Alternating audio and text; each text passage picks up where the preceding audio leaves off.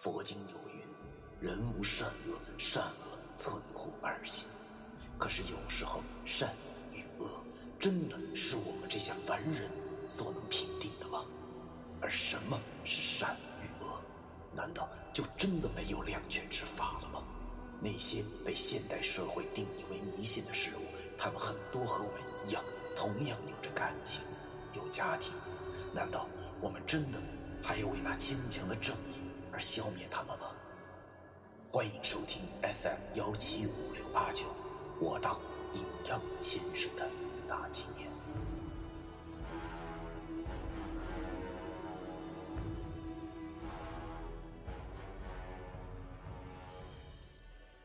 第二百零九章，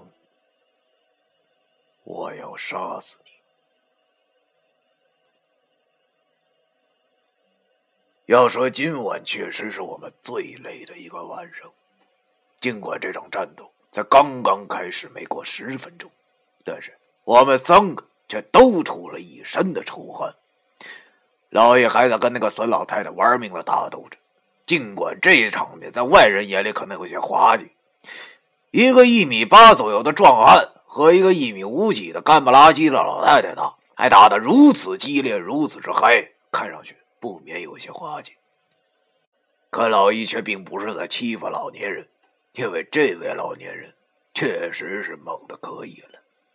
日后老一对我说，就连他上大学的时候，跆拳道教练跟着猫老太太手下，估计都走不了三个回合。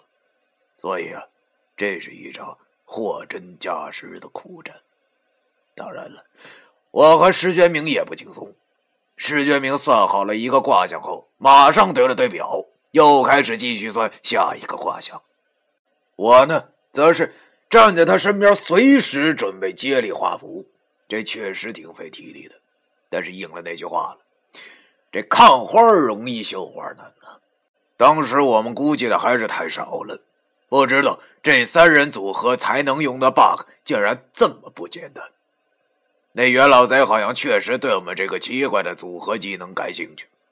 多亏了老爷这小子生猛异常，一直缠着他打，要不然的话，我和石头多半性命不保。老易怒了，估计是因为差点就落入袁梅刚才的语言圈套的关系。只见他抡圆了胳膊，左右开弓，就往我那毛老太太身上招呼着。那毛老太太此时就是一傀儡，那也不知道躲避，任老一这沙包一样大的拳头削在自己的身上，发出了砰砰砰的声响。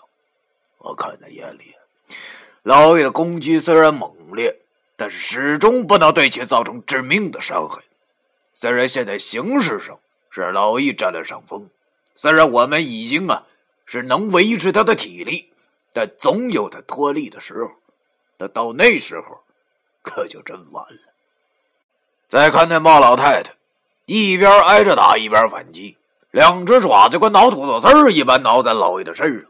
虽然老易现在是三盾在身，抗击打能力超强，但毕竟他还是个凡人，是凡人就一定会受伤。只见有三盾之气包裹了上半身。已经渐渐的被那猫老太太挠出了一道一道细微的抓痕，这就证明三顿已经出现了裂痕。这可怎么办呢？正当我犯愁的时候，忽然耳边传来了石觉明的声音，他跟我说：“老崔，干什么呢？喊你好几声了，快过来！”我一下子回过了神来。原来石觉明已经算好了，于是我也顾不了多少，先这么耗下去吧。要是实在不行，再想别的办法。我跑到石觉明的身边，石觉明伏在我耳朵旁，仔仔细细的告诉我这个时间段的卦象。我点了点头，不敢多耽搁，便又开始聚精会神的画了起来。时间刚好，还差三十秒，我便画好了符，没敢多做耽搁，我便又向老爷跑去。老一见我弄好后，也知道自己马上又要脱力了，便故伎重演，一个虚招过后，和我拍了一下手后的接力。但是奇怪的是，那袁梅操纵的猫老太太这一次却十分的安静的在那站着，似乎是在想些什么。老易又一次的体力全满后，便重新冲了上去。只见那猫老太太那猫的一半脸上，就是浮现出了一丝诡异的笑容。袁梅冷哼了一声后，边跟老易厮斗，边开口说道：“不简单的你们，如果我没猜错的话，这应该是三清书的组合所产生的力量吧？想不到你们年纪轻轻的，竟然识破了天道的漏洞啊！”听他这么一说，我们三人不自主的全身发麻。他妈的，他到底是不是人呢？我们这招只用过两次就被他看穿了，即使是神仙下凡也没这么夸张的吧？这还让不让人活了？老易有了前车之鉴，知道自己不能跟他废话，所以也顾不上什么惊讶了，大吼一声后，便又向去扑了过去。那猫老太太发出了一声尖笑后。便迎了上去，他俩又开始了无防御自由搏击，而我却有些感觉不对了。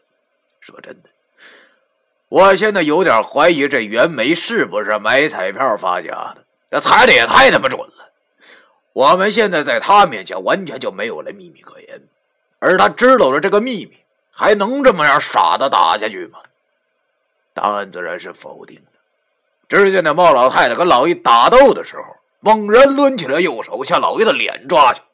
要知道，这脸可不比身上啊，那可不是能随便乱抓的呀。因为眼睛的软组织依旧是脆弱的。《超人归来》里那拿眼睛当子弹的镜头，那可不是常人能做到的。尽管老易现在号称是两分钟小超人，但是他远远没有克拉克那么生猛活泼。在这种力道下被掏上一下子，那恐怕他以后……只能去从事按摩行业了。为了不让自己破相，也为了自己以后不去干盲人按摩，老易十分机智的做了一个举动，那就是理智闪躲其锋芒，再找其漏洞，尽情反击。只见他双膝一屈，做了一个后拱桥的姿势，躲过去了这一击。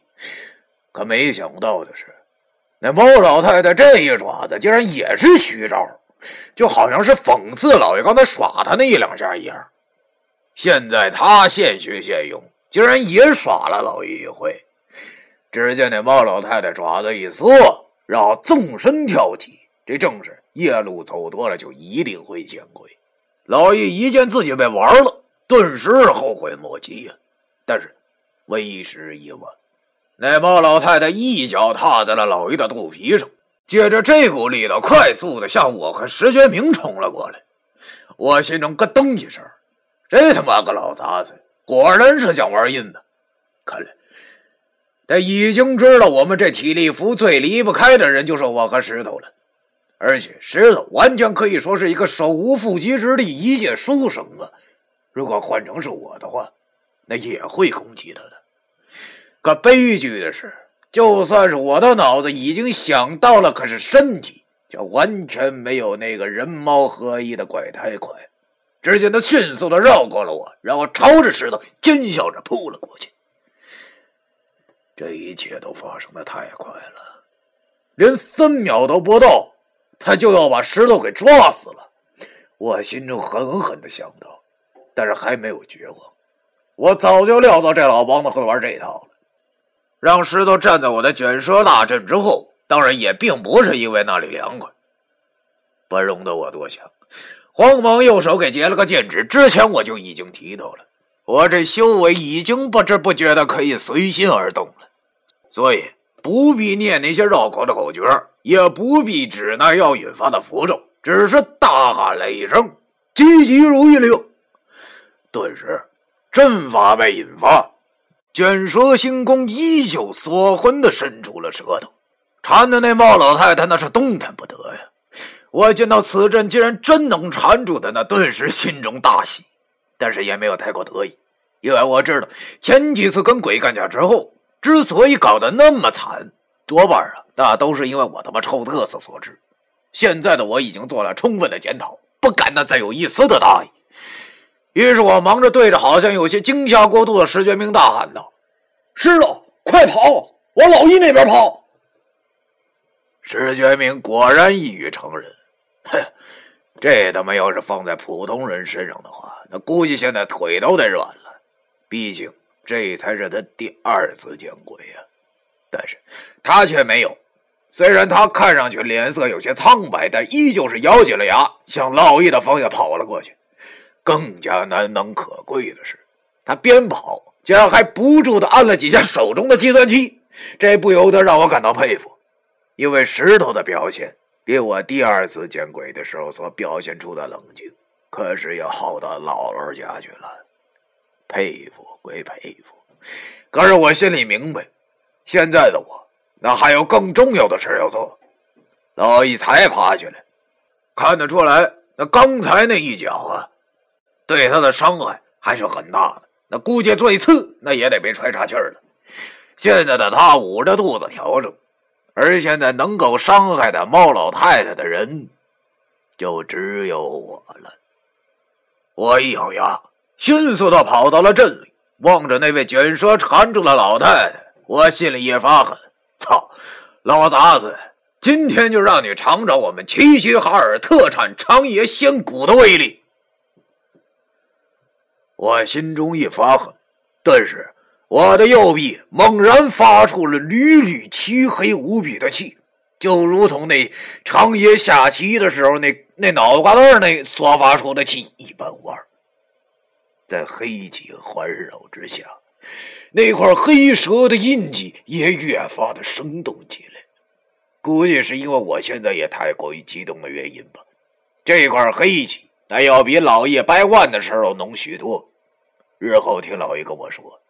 那时候我的胳膊那就跟串了烟儿一般，那有多夸张有多夸张。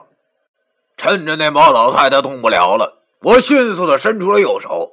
由于太过激动和黑气太重，迷了双眼，也没分清那是抓的是哪儿了。反正是抓到了一个地方，那好像是胳膊吧。然后我大喊了一声：“我去你妈逼的吧！”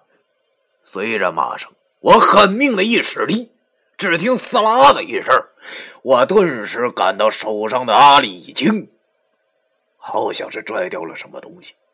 上眼一看，竟然把我自己也吓了一跳。我竟然抓着他的一只胳膊。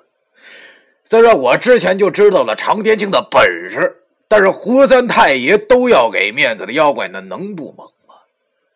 但是我真是想不到，常爷给我的这块仙骨。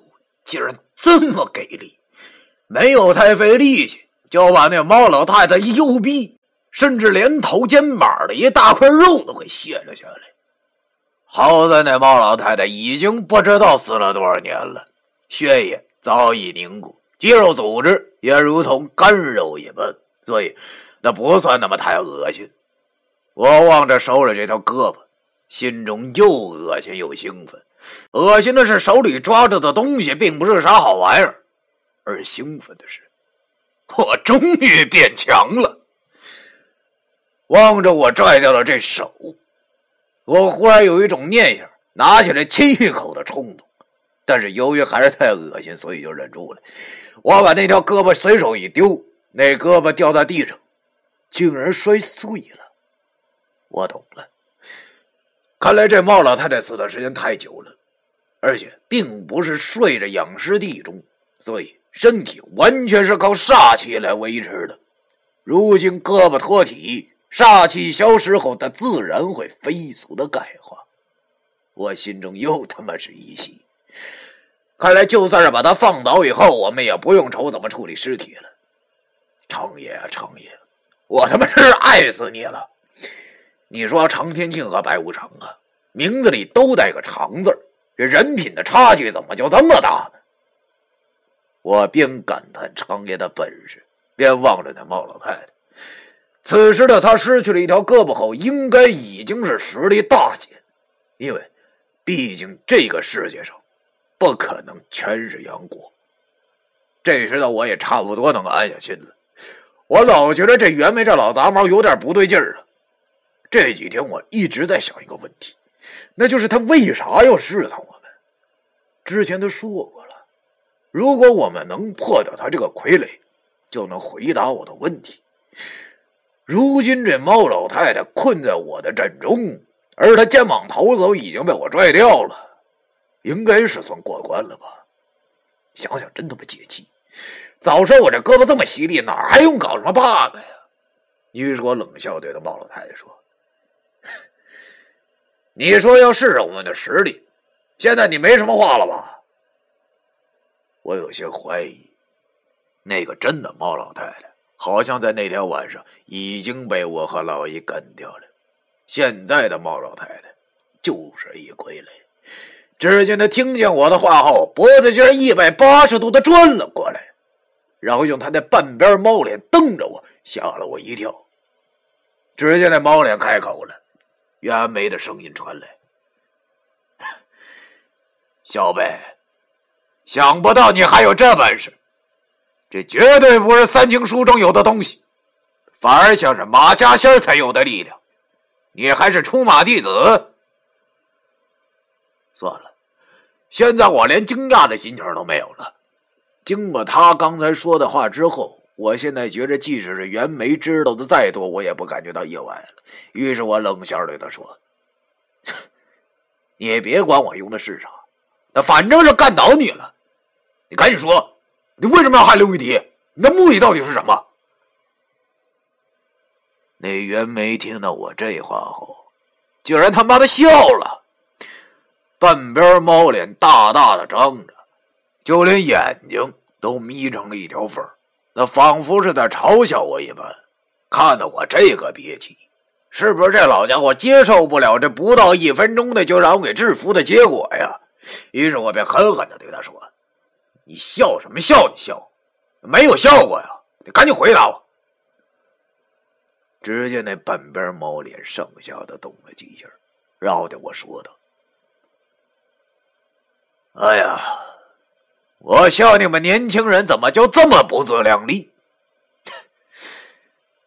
卷舌星宫齐灯大阵吗？你真的认为这个阵能困住我呀？我操！这老家伙竟然连我这阵名都知道，难道他能破解这阵法吗？那不带这么玩的吧？我的冷汗又一次的冒了出来。这时老易已经恢复的差不多了。正在往我这边赶来，就在同时，只见那猫老太太的嘴巴里叽里咕噜的，好像在迅速的鼓捣些什么。然后她忽然大喊一声：“开！”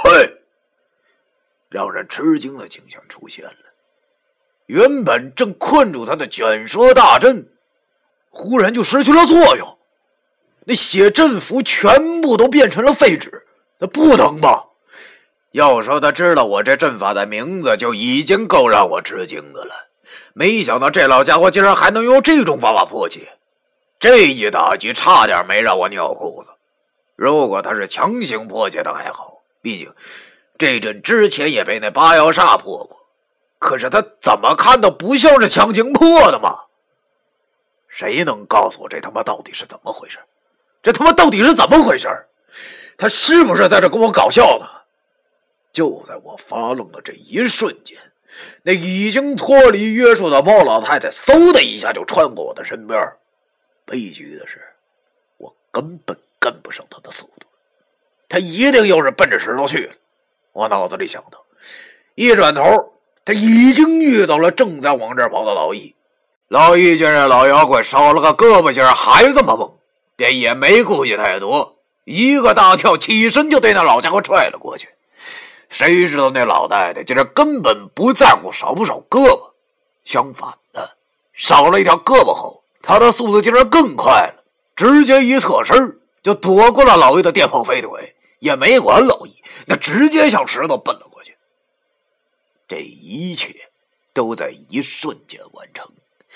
我虽然看在眼里，可根本没有办法，那速度搁这摆着呢。见那猫老太太闪过了老易的攻击后，我便万念俱灰，只好把眼睛闭上，心想着：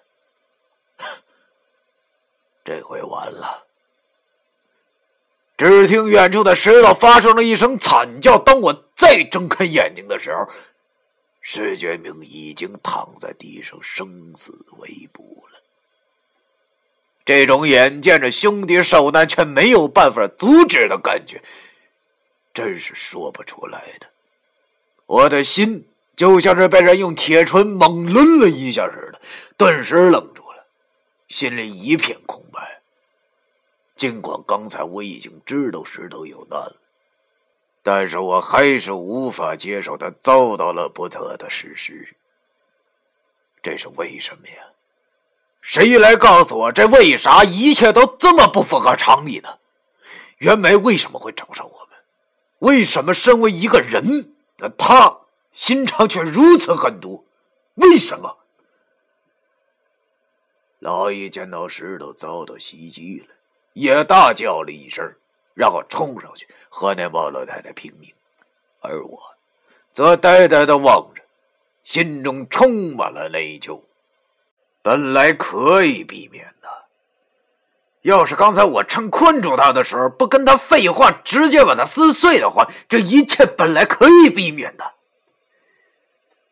我忽然感觉到了一阵晕眩，内疚如同潮水一般的向我袭来。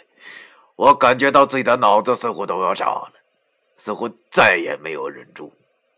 一下子跪在了地上。一想起昨天我还跟石头一起喝酒，他跟我们说，他还不能死，他还有年迈的母亲，我的眼泪再也没有忍住，夺眶而出。不一会儿，老易的三顿状态结束了。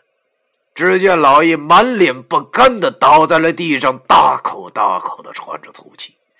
尽管现在他连说话的语气都没有了，但是他还是死死的等着那毛老太太，似乎要把他生吞活剥了一般。那附身在猫老太太身上的袁眉见老易倒下了，便也站住了。他知道，我们几个也就老易能跟得上猫老太太的速度。如今老易一到，我们的死都是早晚的事儿。于是他十分猖狂的对我喊道：“看到了吧，你们还是太弱了，几乎是不自量力。真是搞不懂，这些年的三经书都让你们学哪儿去了？”我没有说话。只是内心中的内疚慢慢的转化成了怒火。那袁梅见我没说话，像个傻子一样的跪着，便又说道：“心智不坚定，还妄想学道。”我依旧没搭理他，只是感到身体内好像有某个声音出现，他叫我杀了他。杀了他，不顾一切代价也要替石头报仇。那袁梅见我竟然还没有说话，便有些不耐烦了。他对我说道：“算了，我今天也看出来了，你们根本就不配做修道之人。让你们知道，你该死！”我开口了，蹦出这么三个字儿。